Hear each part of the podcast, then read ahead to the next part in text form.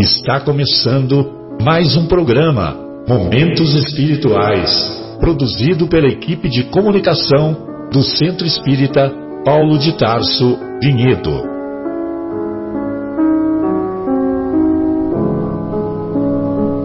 Se guardas contigo o estigma do sofrimento, indagando pela solução dos velhos problemas do ser e da dor, se percebes a nuvem que prenuncia a tormenta e o vórtice traiçoeiro das ondas em que navegas, vem conosco, estudemos a rota de nossa multimilenar romagem no tempo, para sentirmos o calor da flama de nosso próprio espírito a palpitar imorredouro na eternidade e acendendo o lume da esperança, perseveremos juntos em exaltação de alegria que Deus, o Pai de infinita bondade, nos traçou a divina destinação para além das estrelas. Uma boa noite a todos. Iniciamos mais um encontro do programa Momentos Espirituais, programa do Departamento de Comunicação do Centro Espírita Paulo de Tarso, aqui do município de Veredo. Falamos ao vivo do, da Rádio Capela FM 105,9, hoje, dia 19 de outubro de 2018. Hoje nós estudaremos na primeira parte o capítulo 19 de O Evangelho segundo o Espiritismo, mais precisamente nos itens de 6 a 8, de 6 a 8 do capítulo 19, capítulo 19 intitulado A Fé que Transporta Montanhas. Muito bem, e lá na fé que transporta montanhas, é, há uma passagem que vale a pena nós lermos a passagem evangélica, a passagem intitulada parábola da figueira que secou. Vocês estão com a parábola aí fácil? Senão eu vou ter que procurar aqui, eu vou perder um pouquinho de tempo. Eu vou lendo. Então vai, manda bala. Aqui ó, já achou já, beleza. Quando saíram de Betânia, essa passagem encontra-se lá no, nas anotações do evangelista Marcos no capítulo no capítulo 11. Então diz assim: Quando saíram de Betânia, teve fome, e vendo longe uma figueira, foi ver se poderia nela encontrar alguma coisa. E tendo se aproximado, não encontrou senão folhas, porque não era tempo de figos. Então, Jesus disse à figueira: Que ninguém coma de ti nenhum fruto, o que seus discípulos ouviram.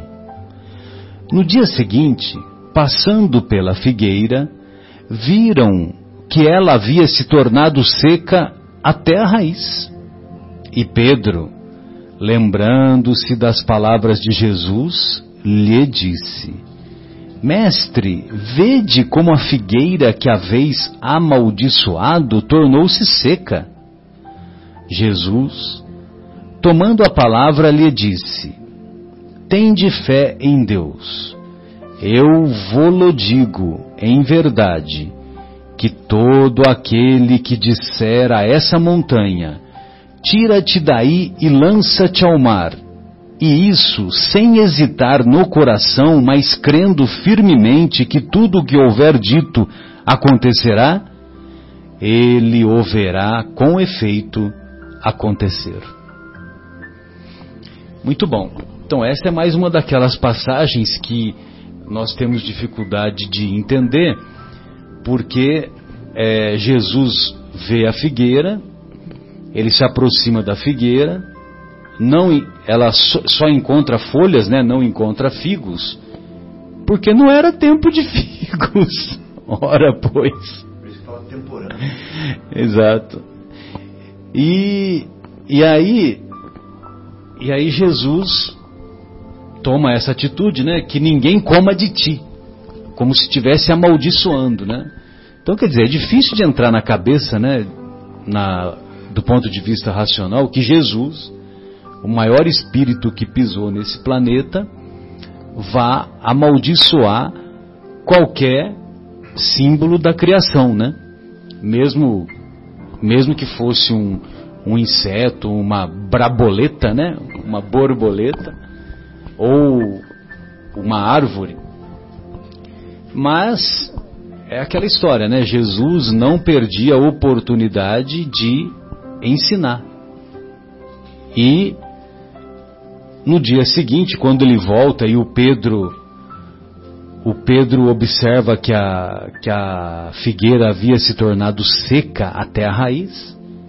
Então ele, ele aproveitou aquela circunstância e trouxe-nos mais uma lição. A lição da fé. Quando você pede de maneira fervorosa a Deus, não precisamos de intermediários para pedirmos algo a Deus. Precisamos de intermediário? Precisamos de nenhum intermediário. Quando nós pedimos a Deus com fervor, sem hesitar, o pedido é atendido. Lógico que nós vamos discutir em capítulos futuros é aquilo que devemos pedir, quais são a, aquilo que os benfeitores espirituais podem tornar possível de nos conceder. Mas o que chama atenção é isso, é, é ele dizer qualquer coisa que você pedir sem hesitar no coração e crendo firmemente que aquilo vai acontecer, que você obterá o resultado. E também é, tem uma explicação que é muito legal que o Haroldo conta em uma das, das palestras dele, que é, tem algumas passagens dos profetas do Antigo Testamento que eles faziam é, algumas, alguns ensinamentos encenando, encenando algumas passagens. Vocês se lembram dessa? Tem uma que o Isaías, o Isaías ele vai, ele se apresenta lá numa, na cidade, lá em Jerusalém, no centro da cidade, e ele fica nu. Ele fica nu. Você acredita no negócio desse? Imagina hoje, né? Você vai em praça pública e fica nu lá no, na região do centro de Vinhedo, né? Quer dizer, já vão chamar lá o já vai preso ou então vai pro, pro hospital psiquiátrico, né? Que aliás cada vez mais tem menos hospital psiquiátrico, né? Ou leitos psiquiátricos. E então o, o Isaías ele tem essa encenação porque era uma profecia que ele estava fazendo. Era uma profecia porque haveria uma invasão lá em Jerusalém e os inimigos iam fazer com que os, os judeus fossem é, banidos da cidade e eles iriam nus, eles seriam expulsos nus. Ou seja, sem recursos materiais. Né? Sem, sem recursos materiais, sem nada. É, então, quer dizer, essa história aí tem mais alguns detalhes que agora Agora eu não me lembro. Você se lembra dos, desses detalhes? Sim, eu me Sobretudo da, da figueira, que aí eu gostaria que você falasse, Fábio. Então. A história de, da, da temporã, né? É, Jesus. Então, é, disseca, disseca a figueira para nós. É, Jesus combatia muito a, o fato dos fariseus é, serem túmulos caiados, ou seja, bonito por fora e podre por dentro, deles rezarem nas esquinas né, é, para que as pessoas vissem, para chamar a atenção, que eles eram hipócritas, né, que eles é, tiravam dinheiros e recursos das viúvas e falavam bonito, e na verdade o coração deles é, não condizia com a boca, né? Então tinha muitas passagens onde eles eram pura folhagem, mas eles não tinham frutos, né? Ou seja, eles eram que nem pavão só, eles eram bonitos, assim, falavam bonito, mas é, não tinham ações condizentes, não tinha transformação efetiva. Isso é o fruto, né? Isso significa o fruto. Então, quando ele chega na figueira, ele vê uma figueira cheia de folhagem e sem fruto, ele lembra da nação israelita que teve adubo suficiente, que teve todo o preparo, que teve toda a, a acolhida do céu, né, com os profetas, com Moisés, com tudo, que, com Abraão, é, com os reis, etc. E ele já esperava dessa, dessa figueira, né, ou seja, dessa nação, frutos. Né? E a nação não estava dando frutos. Então, ele chega e amaldiçoa, entre aspas, né, a nação, falando assim: Olha, eu não vejo fruto de ti, eu esperava frutos já de ti.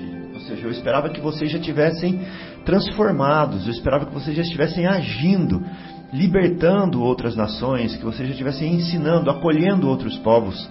Mas ao contrário, vocês só estão com folhas até agora. Né? Então, por isso, vai ser tirado de vocês a possibilidade de dar frutos. Libertando espiritualmente. Ah, né? E aí vão, ele, vai, ele vai seguramente atrás de outra figueira. Né? Então, esse é um símbolo que ele, ele, ele usou para dar esse ensinamento. E no dia seguinte, obviamente, quando a figueira estava de fato seca, né? que é uma ensinação também, lógico, como você estava falando, né? ele aproveitou para dar outra lição ainda, que é a lição da fé. Da fé. Né? Exatamente. Ele não desperdiçava oportunidades de é. deixar os ensinamentos. E, Tanto é que os ensinamentos chegaram até os dias de hoje. Exatamente. E, e porque foi fácil de guardar desse jeito, né? E isso que eu, estou falando aqui, o Marcelo, também aprendi com o Haroldo. Sim, sim.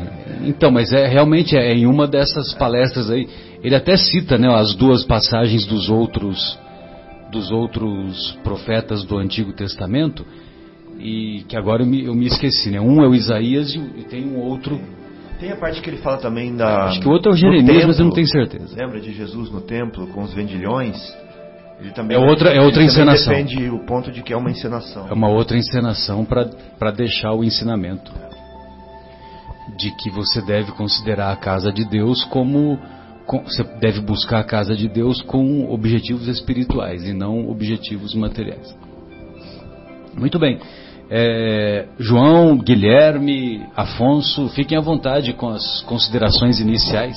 É, eu gostaria de salientar na, na parábola da figueira seca que nós precisamos nos questionar nos dias de hoje com relação ao conhecimento. É, principalmente os espíritas, nós temos a nossa doutrina baseada em cinco obras basilares que nós habituamos a, a consultar e a nos informar intelectualmente. Mas não podemos esquecer, como o povo hebreu, que nós temos um objetivo na informação que nos é passada, que nos é presenteada o objetivo é o da transformação, é o da utilidade expandida, é de nos transformarmos em instrumentos da luz e do bem entre os nossos pares. E que toda vez que nós nos carregamos de conhecimento, de folhas, nós podemos correr o risco de nos transformar em figueiras que não saciam a fome daqueles que nos buscam. E nessa, nesse sentido, eu me lembro de uma parábola que o próprio Cristo propôs com outro objetivo. O objetivo era para exemplificar quem é o nosso próximo, mas ele propôs a parábola do bom samaritano, onde a figura de um transeunte qualquer, ele não, não nomina, não um qualifica homem. um homem caído. Um homem, isso. Na beira do caminho, assaltado e machucado. É o único que não tem identificação não tem na identificação. parábola, né? É. é a vítima, né? E por ele passam aqueles que tinham o conhecimento necessário para que os induzisse a uma ação de socorro, de fraternidade, de compaixão. Primeiro um estudioso da lei, depois um sacerdote, e por último ele coloca um samaritano, que era considerado um judeu de segunda categoria, porque adorava no Monte Garazim e não adorava no grande templo. E por isso era desprezado pela maioria dos judeus. Era considerado alguém de segunda classe.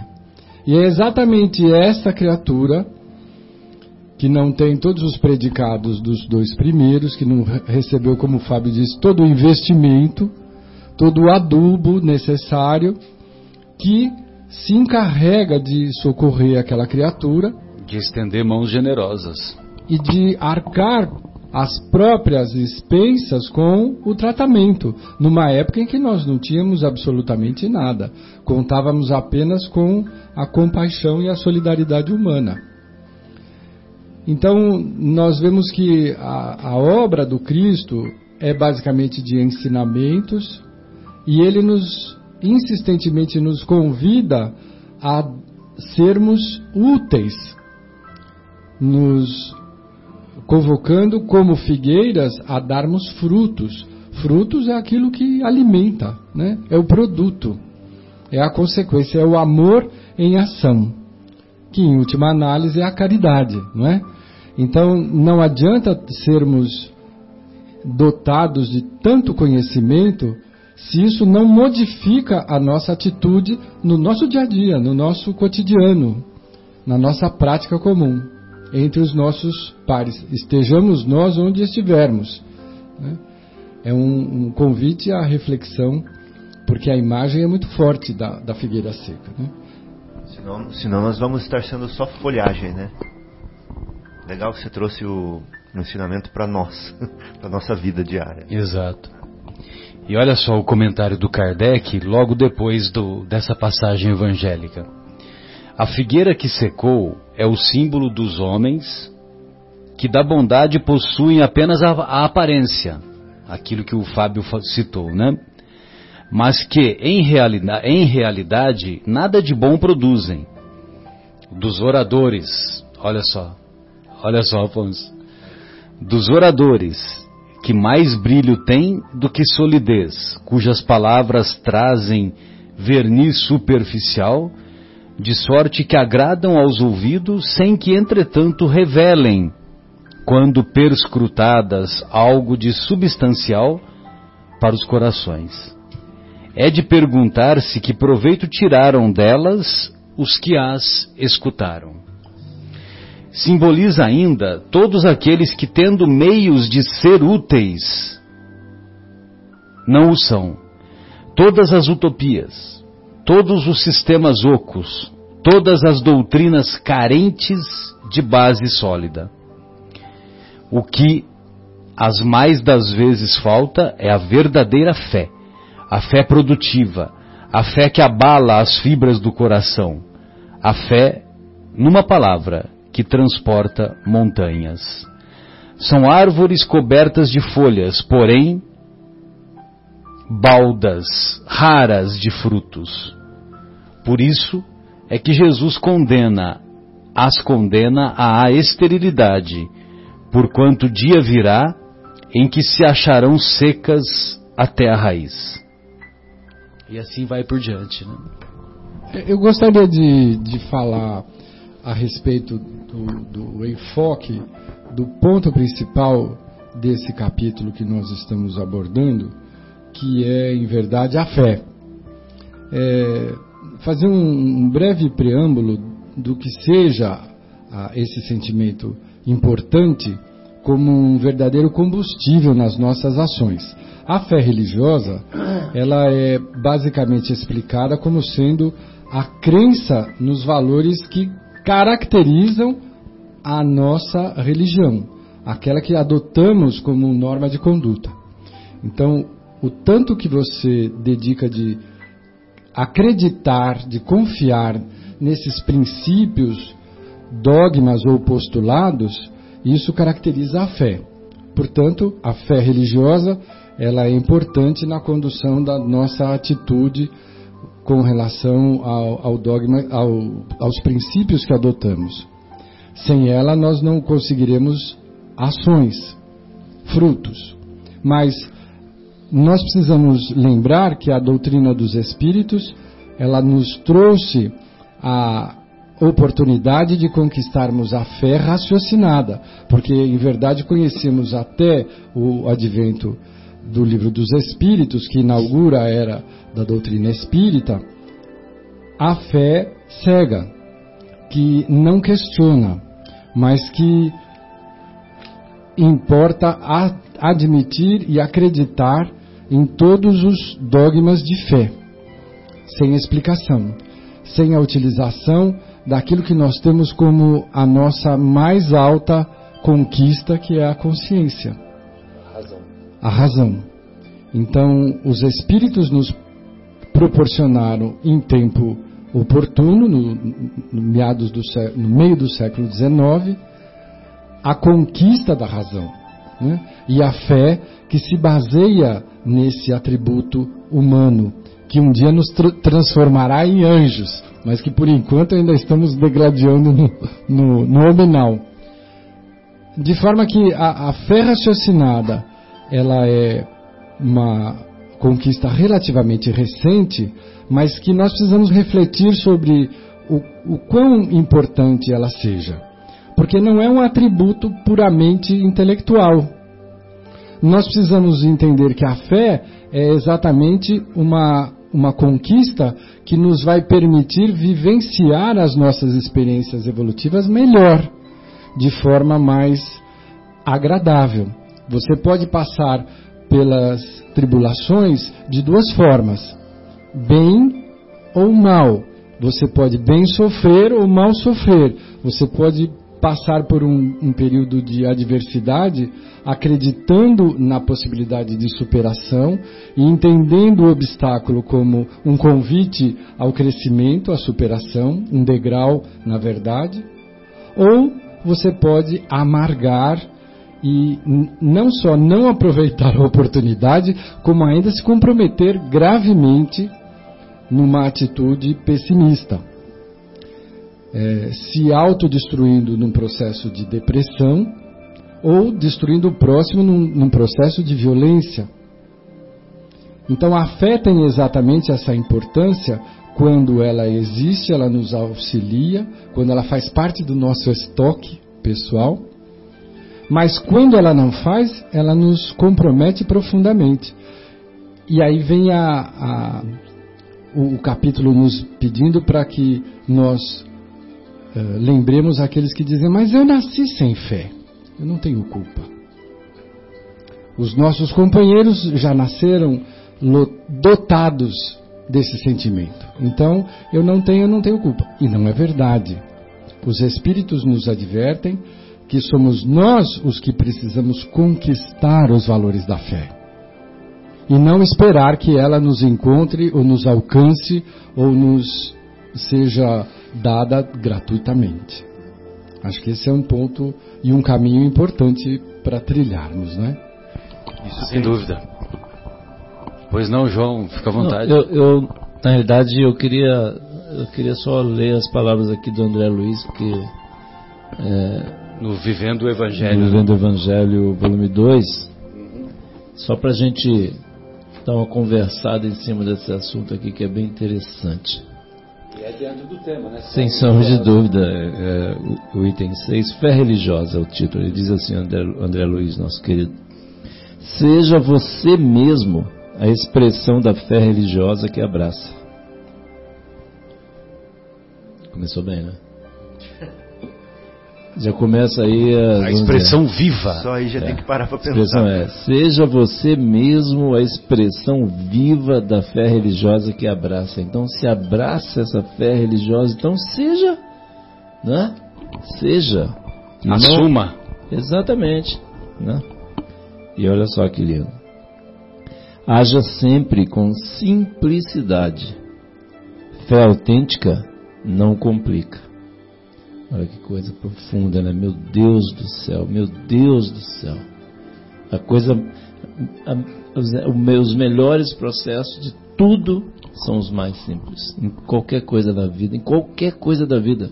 Se a gente encher de palavras, se a gente encher de processos, se a gente encher de equações, a gente está indo para o caminho errado. As, coi as coisas mais eficientes são as mais simples. Simplicidade e autenticidade. E autenticidade. Então, haja sempre com simplicidade. Fé autêntica não complica. Não complica. Não abdique do bom senso. Fé cega despreza a razão. Não imponha, olha essa, hein? Não imponha seu ponto de vista. Fé religiosa é assunto pessoal.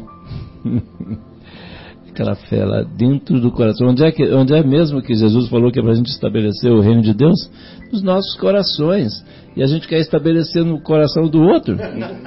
Exatamente. Né? É assunto então, assim, pessoal. Vamos, vamos, montar no nosso coração. Aí assim, né? Que coisa linda. Então, fuja as manifestações ruidosas. Fé sincera dispensa exageros. Olha que coisa. Nossa, né? Mantenha a espontaneidade. Fé não é cálculo matemático. é só a gente, se a gente, quando a gente estiver amando, a gente não precisa ficar se a gente realmente estivesse desejando bem, a gente não precisa calcular, pô, como é que eu falo, qual palavra eu uso. Não tem problema, se você falar com amor, qualquer palavra que você usar vai ser bem aceita. Agora, se você não tiver amor, se você não for sincero, qualquer coisa, mais, o mais belo discurso vai ser vazio. É, exatamente isso aí. Não é? Símbolo que retine.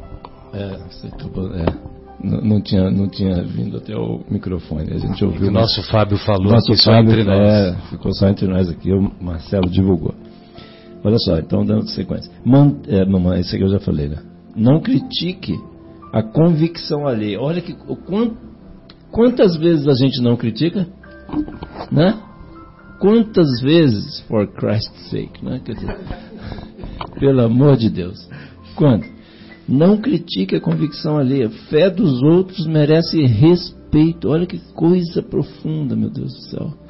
Eu li, eu, por isso que eu pedi para ler isso aqui, porque assim, é muito impressionante. Eu, eu fiquei aqui. Do mesmo jeito que nós gost, gostaríamos que tivesse respeito com a nossa convicção. Exatamente, né? exatamente.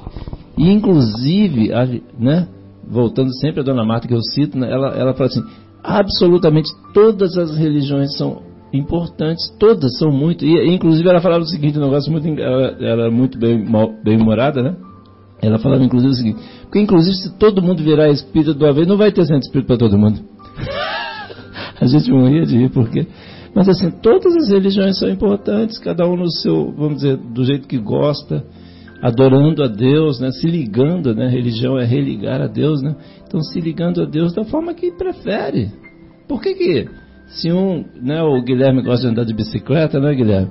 Por que, que quer forçar ele a correr? Não, ele gosta de andar de bicicleta, não correndo. Né? Se a gente gosta de uma religião do Espiritismo, por que, que outros que gostam de outros a, a gente vai querer criticar, né?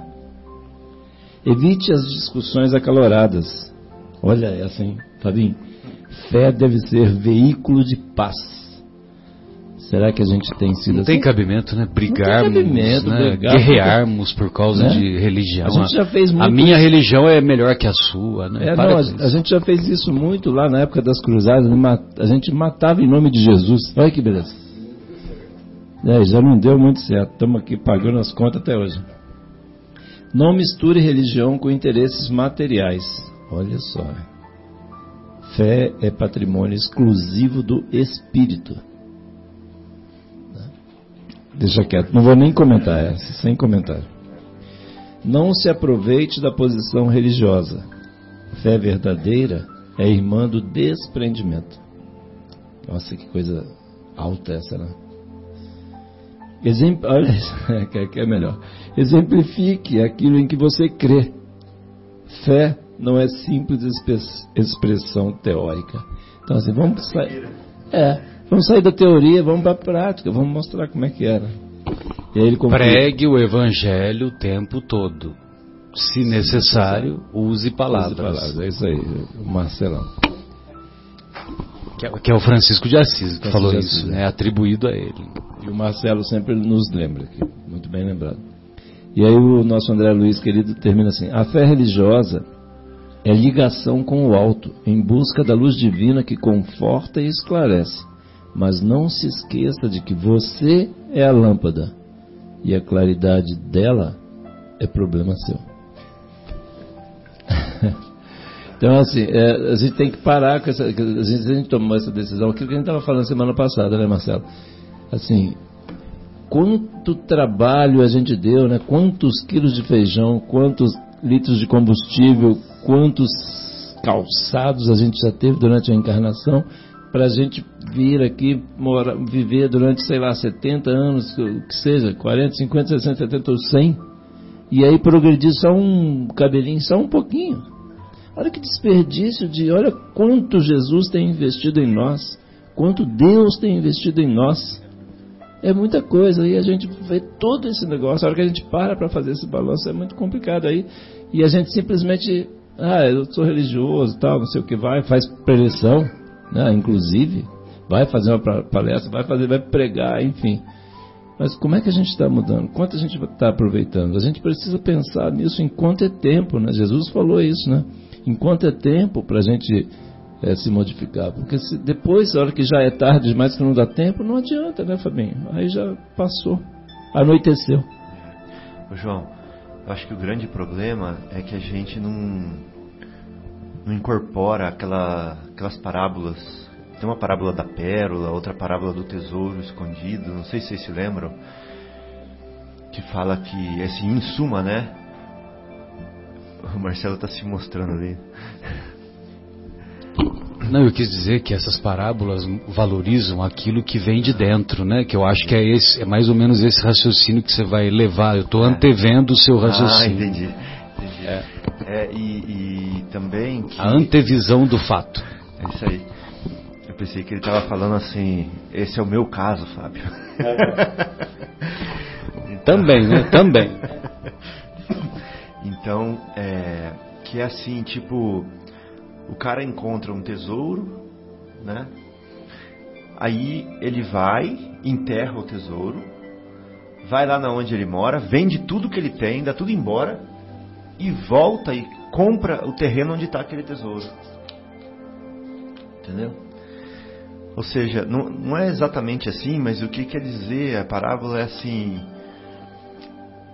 que nós, com o Evangelho, encontramos um tesouro. Né?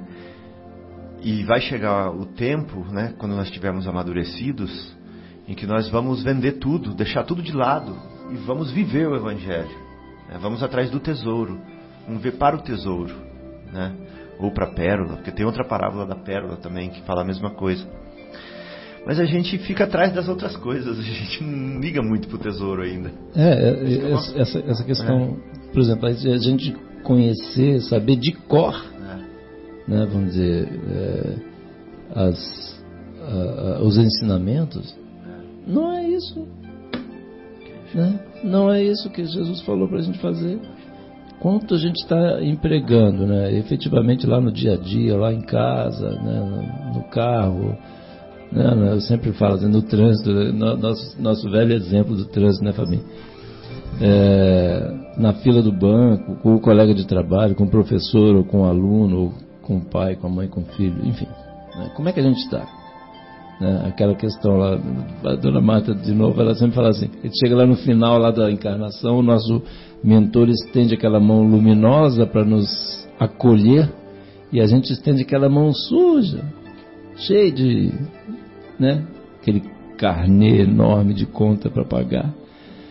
Meu Deus do céu. Eu falei, gente, menino, você não, não aprendeu não. Eu falei, João, você não aprendeu ainda até agora, meu filho. Você leu quantas, quantos, quantas horas hora evangelho você tem, né? Quanto, quantos evangelhos, quantas vezes, quantos livros você leu, quantas palestras você assistiu.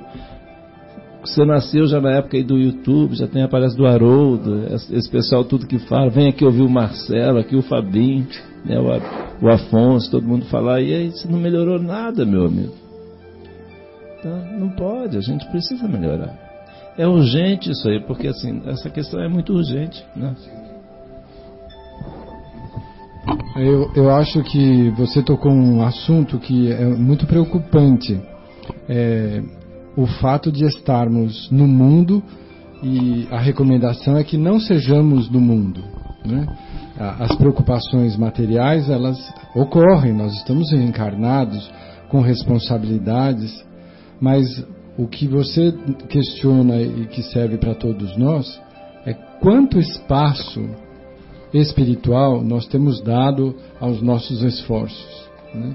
Quanto realmente nós temos é, dado um pouco de atenção, ou quanta atenção temos dado ao fato da necessidade de conquista de virtudes como a fé, através do nosso, da nossa atitude, da nossa transformação.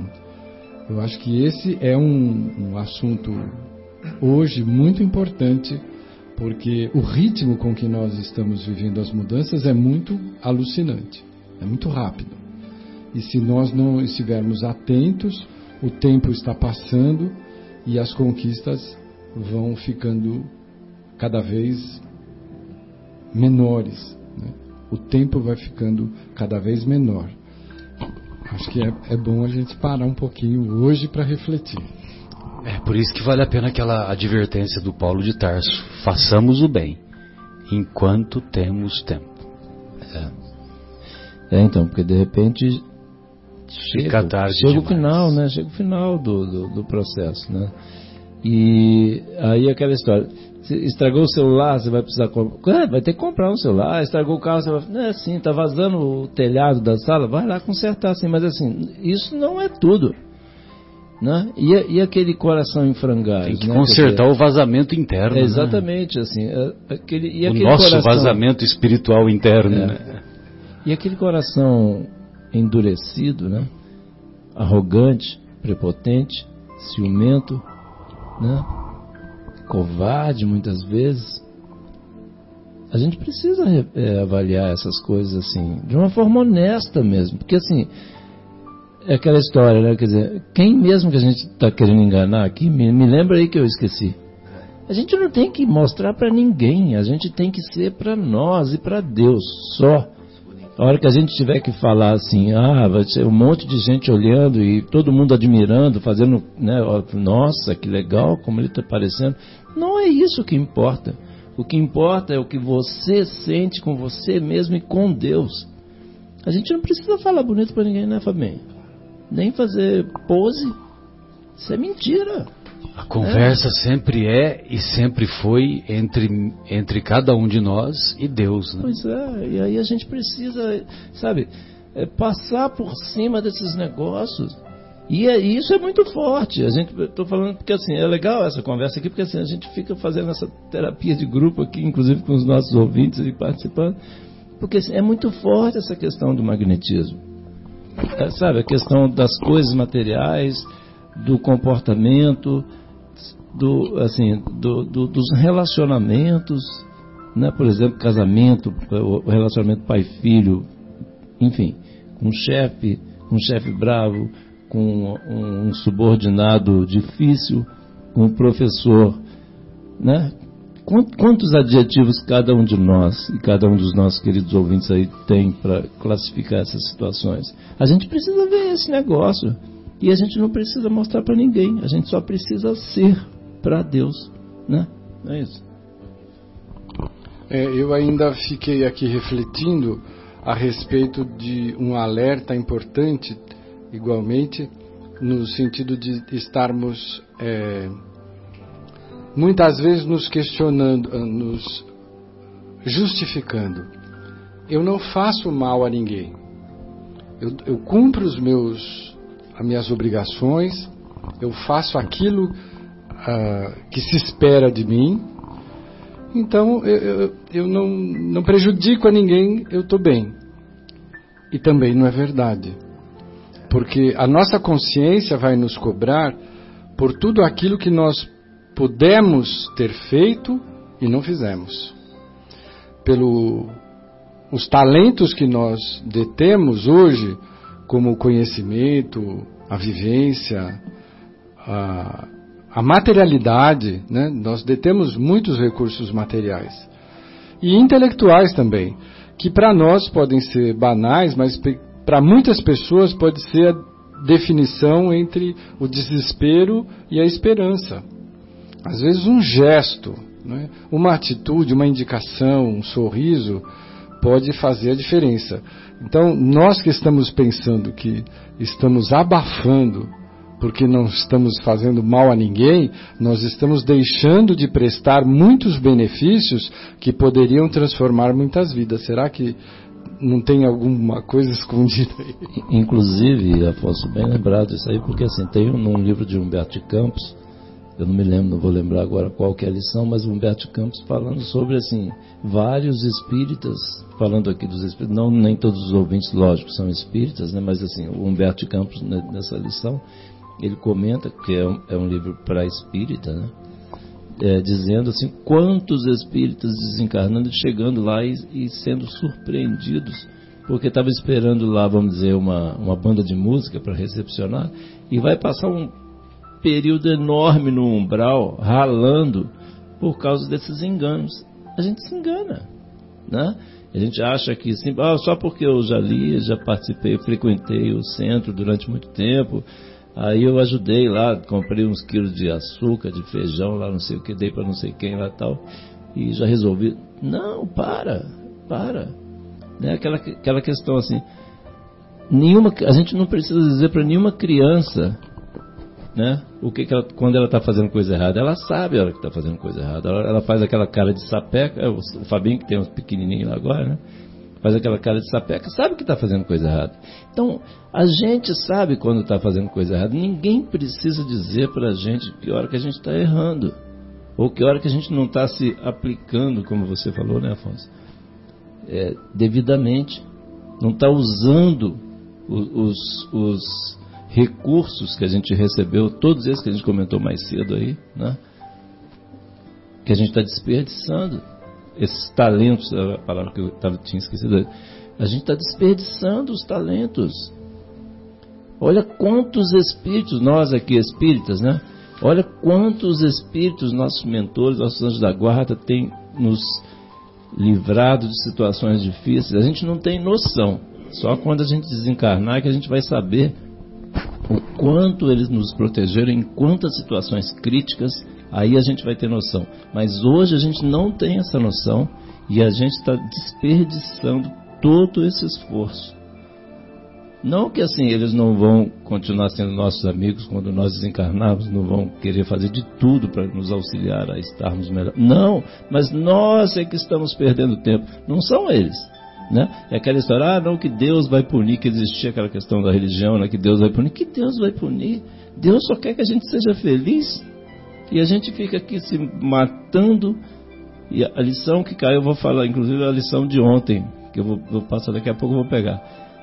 É, fala exatamente assim: já que nós estamos aqui, que nós é, é, trabalhemos pelo bem. Eu vou, eu vou pegar outra lição para passar aqui, igual na semana passada que eu comentei também, que foi aquela muito importante. Afonso, você quer comentar aí? Comenta em É, eu, eu, eu atinei com um fato que poderia nos tirar de situações bem embaraçosas pelas quais muitos de nós estamos passando, que é com relação à fé, de estarmos mais tranquilos com relação às grandes modificações que caracterizam a nossa, o nosso momento histórico, né?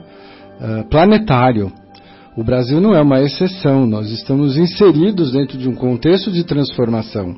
E essa transformação, nós todos sabemos que ela é um processo de purificação, de transformação para o melhor.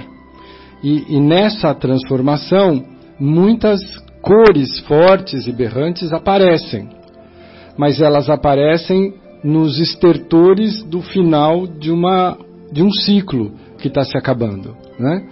E nós já estamos vivendo uma, uma época de fraternidade real, né, de esperança e de fraternidade é, que tem impressionado, inclusive motivado muitos oradores espíritas, e digo espíritas porque é o nosso uh, foco, porque outros mas devem não fazer. Só, não, né, lógico, não, não só, não só, mas uh, nós temos ouvido do Divaldo Pereira Franco, por exemplo, nos dizer o, o o Rossandro Klinger também tem dito isso, que nunca se viveu uma época de tanta ação no bem pelo próximo.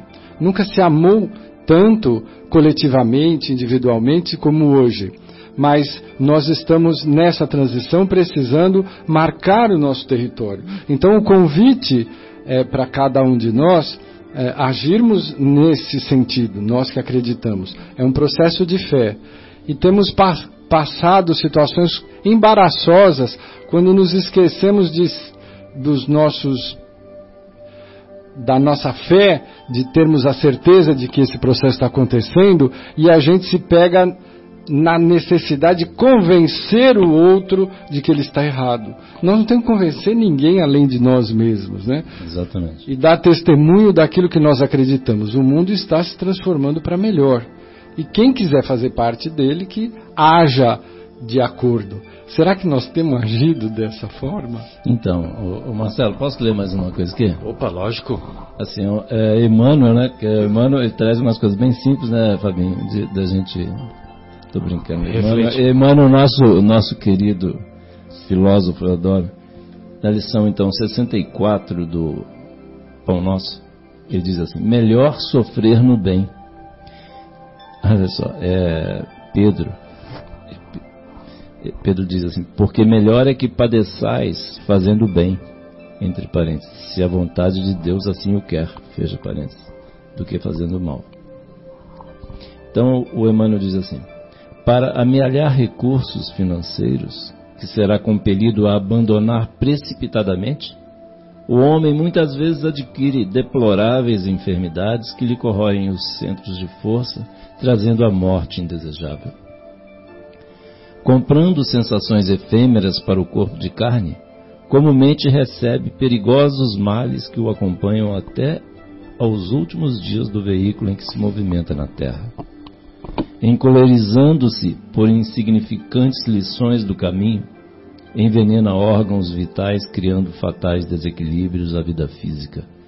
Recheando o estômago em certas ocasiões, Estabelece a viciação de aparelhos importantes da instrumentalidade fisiológica, renunciando à perfeição do vaso carnal pelo simples prazer da gula. Por temer os percalços da senda clara do amor e da sabedoria, se o trilho escuro do ódio da ignorância permanece repleto de forças não, por que, desculpe, por que temer os percalços da senda clara do amor e da sabedoria? se o trilho escuro do ódio e da ignorância permanece repleto de forças vingadoras e perturbantes? Como recear o cansaço e o esgotamento, as complicações e incompreensões, os conflitos e os desgostos decorrentes da abençoada luta pela suprema vitória do bem, se o combate pelo triunfo provisório do mal conduz os batalhadores a tributos, a atributos aflitivos de sofrimento. Então a gente não tem coragem de agir no bem. Então ele vai concluindo assim: gastemos nossas melhores possibilidades a serviço do Cristo, empenhando-lhe nossas vidas. E aí ele conclui assim: empenhar as nossas vidas ao Cristo. Lindo isso, né? A arma, ele conclui assim: a arma criminosa que se quebra e a medida repugnante consumada provocam sempre maldição e sombra. Mas, para o servo dilacerado no dever e para a lâmpada que se apaga no serviço iluminativo, reserva-se destino diferente. Então, é aquela questão: que destino a gente quer para a gente? Né? Que futuro a gente quer? a gente voltar com o mesmo esquema, passando pelas mesmas tribulações, mesma confusão, ou a gente quer, vamos mudar de degrau, né? Pelo menos subir um pouco. Né? Porque assim, a, é porque a gente, senão vai ser o mesmo sofrimento. A gente já tem, a gente já tem essa informação, né? O Espiritismo nos deixa isso muito claro. Né? Melhor sofrer praticando bem, né? Sem dúvida. Eu gostaria de fazer uma, uma correção é, carinhosa, né? Que quando você citou o livro do, do Humberto de Campos, é, você falou que o, o, livro foi escrito para os espíritas, né? Lógico que eu sei que você não quis dizer isso, mas é só para a gente deixar claro que a obra do Chico Xavier é uma obra para a humanidade.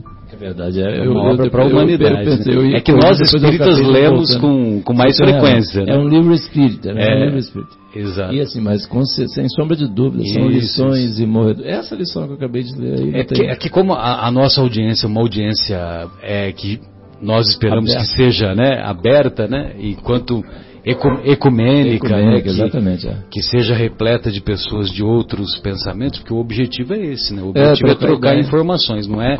O objetivo não é ganhar adesão, né? Novos adeptos, né? O objetivo nosso é trocar informações e espalhar informações voltadas para a prática do bem, voltadas para a evolução, para o progresso. Sem dúvida. Obrigado aí, Marcelo. Não, não, só para lembrar isso, pelo amor de Deus. Não tem razão, é, é, o que eu falei, eu, eu senti isso também. e, e, e, a outra coisa que eu gostaria de acrescentar, quando o Fábio lembrou da, da, da parábola do tesouro escondido, é, tem um comentário daquele daquele estudioso e palestrante, o Cosme Massi, que eu admiro muito o trabalho dele, né? Inclusive, ele é o autor desse IPAC, né? O aplicativo, vocês colocam assim, IPAC lá na, no, no celular, para é, IPAC, IP, IPEAK, né? O AK é de Allan Kardec, né? Instituto de Pesquisa Espírita, uma coisa assim. É, e aí tem o aplicativo contém toda a codificação, todas as revistas espíritas, tudo, tudo. E, e ele faz um comentário relativo à, à história assim da a, história da, do, do, tesouro, que eu vou fazer uma analogia, uma analogia rápida. A gente está encerrando, viu, Guilherme? Daqui a pouco ouviremos Santa Casa Santa com Carlinhos Conceição. Sensacional esse cantor aí. Eu já tive a oportunidade de ver, né? Sensacional. O Fábio que indicou, né, Fábio? Legal. Muito bem. E então ele faz um comentário no seguinte sentido, que, por exemplo, não vamos ser hipócritas. Todos nós gostaríamos de ser ricos, de ser milionários. E, e magros também, né? O Guilherme grita aqui, magros também.